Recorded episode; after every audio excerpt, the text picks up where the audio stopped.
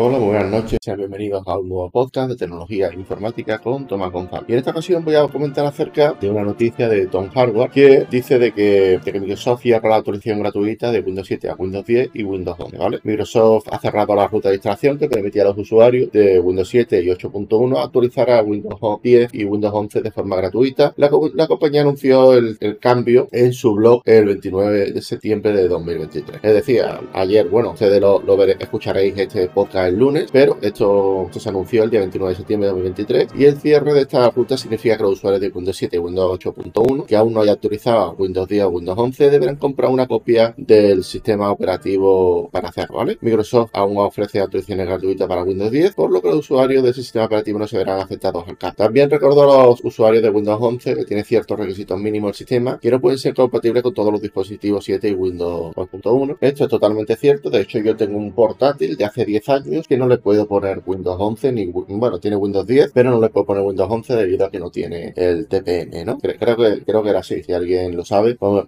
creo que se llama así, el TPM, lo de lo, vamos, una, una cosa activada en la BIOS que, que viene por, por defecto en los ordenadores, pero en mi portátil antiguo no lo, no lo incluía, ¿vale? Digamos que, que para actualizar de, de, Windows 10 a Windows 11, digamos tienes que, tener una nueva copia de Windows 10 a Windows 11 en una, en una tienda de informática o en, en línea, creas tu unidad de USB o DVD de instalación de Windows 10 11 y realiza la instalación limpia de tu sistema operativo. ¿Qué pasa con las actualizaciones de, seguridad? Las actualizaciones de seguridad, Microsoft finalizó el soporte para Windows 7 el 14 de enero de 2020, es decir, que no tienes opciones de seguir utilizando Windows 7. Esto es muy interesante ¿por qué? porque curiosamente para usar Windows 10 creo recordar que necesitabas UEFI, es decir, eh, el sustituto, eh, el nuevo tipo de BIOS, no podías utilizarlo en las, en las BIOS antiguas. Esto es bastante curioso hay, usuarios que no se podían ponerse Windows 10, pero, pero hay usuarios que, paradójicamente teniendo el 7 han pasado directamente a Windows 11. Es algo realmente curioso, sobre todo los, equipos ¿no? que son más, más o menos nuevos, ¿no? De allá del 2017, 2018. Pues nada,